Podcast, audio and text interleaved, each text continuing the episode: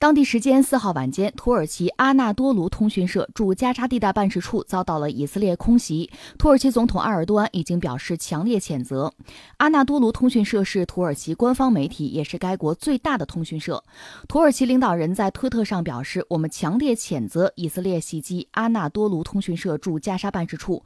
尽管发生这些袭击，土耳其和阿纳多卢通讯社将会继续向世界讲述以色列在加沙和巴勒斯坦其他地区的恐怖主义。”和暴行。据阿纳多卢通讯社驻耶路撒冷记者表示，在以色列军队发出警告之后，以色列战机用至少五枚导弹击中了大楼。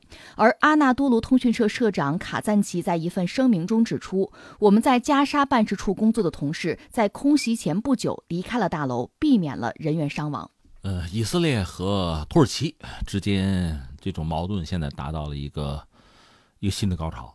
那接下来会怎么样？因为没有人员伤亡还好吧，所以土耳其现在更多的是谴责。也许以色列做出一个解释，误炸，是不是这事儿就会过去？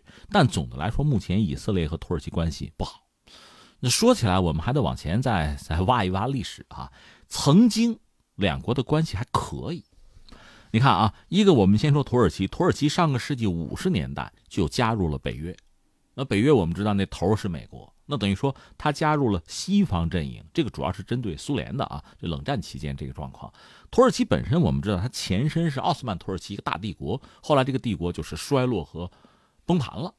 之后，现代土耳其他们的国父是凯末尔啊，是带领土耳其人最终就形成这个现代土耳其的版图，这个疆界，这是我们现在看到的。以前那个奥斯曼土耳其非常之大，呃，中东他们也曾经占过啊，是这样啊。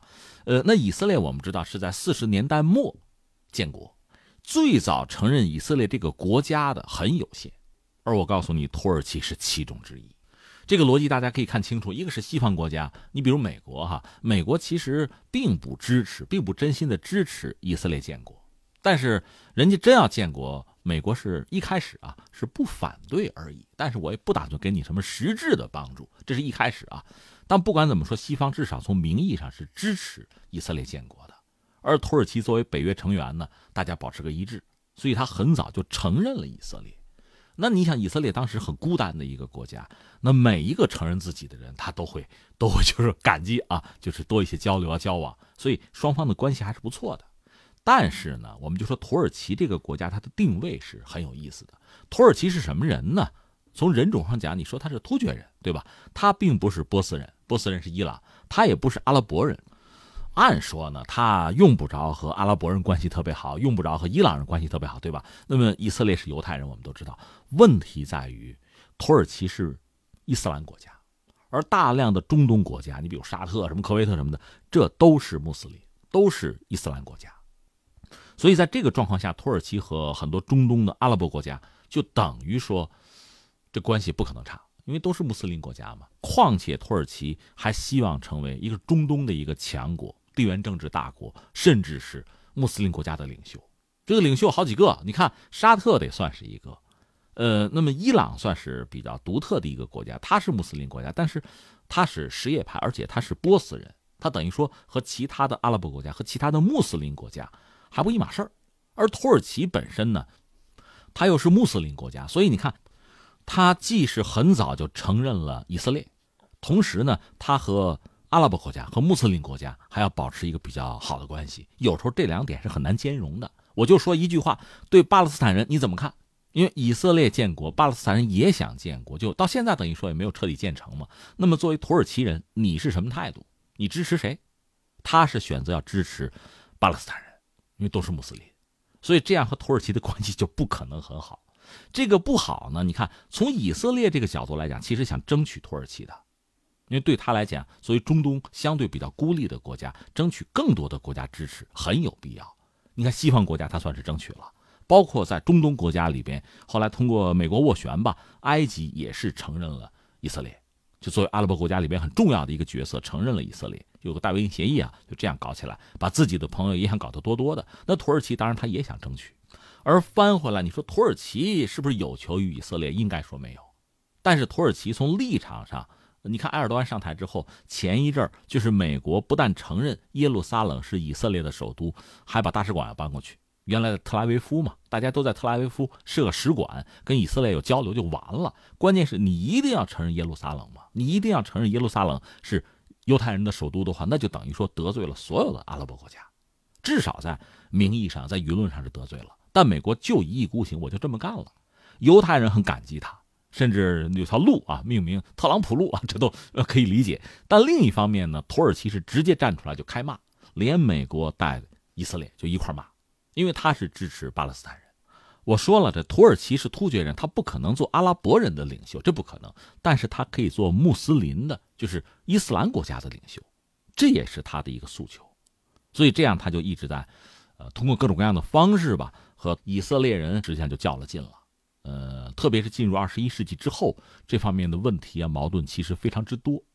一个是什么呢？双方直接发生武装冲突，说到底是以色列人伤了或者杀了土耳其人。这个事儿大约是这样：在二零一零年的时候啊，这涉及到这个加沙的问题了，以色列封锁加沙地带。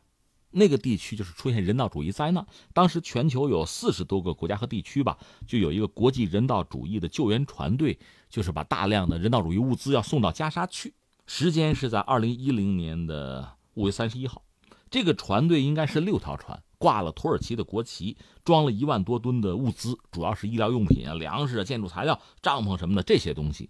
呃，船员可能一共是七百多人，但是以色列海军拦截、检查，而且开火了。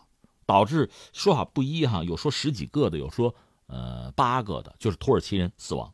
这个事情当时是震惊全球哈，土耳其当时就怒了，要断交。当然，当然，大多数国家，包括欧盟，包括中国呢，都是谴责这个事件的。所以你看，当时双方的关系达到了一个就是冰点。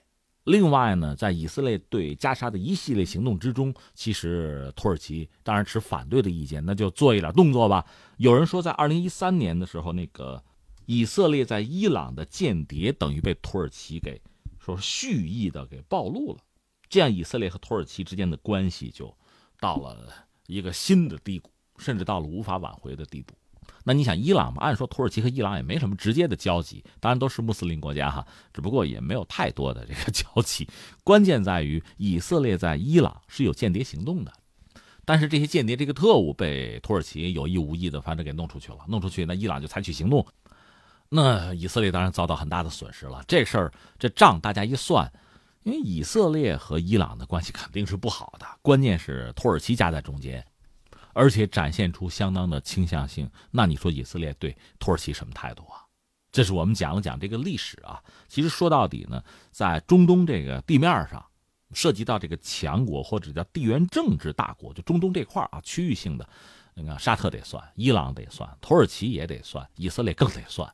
本来哈，如果没有外力的话，单凭这几个国家之间，其实也能达成某种军事就均衡啊。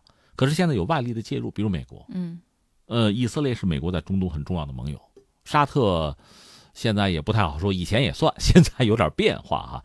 但是伊朗现在显然是美国最主要的一个就是攻击的对象，这个攻击目前看还没有通过武力，更多是通过其他的方式，比如现在石油，是吧？在这个状况下，就中东的这个格局会发生什么样的变化？如果美国真的从中东撤出自己的力量？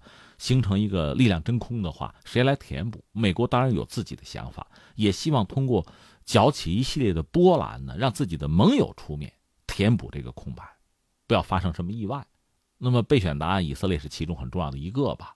所以现在这个状况是，以色列和土耳其之间不睦。土耳其现在和以色列和美国，呃，当然也和其他诸多国家的关系不是很理想。在这个状况下发生这个轰炸事件。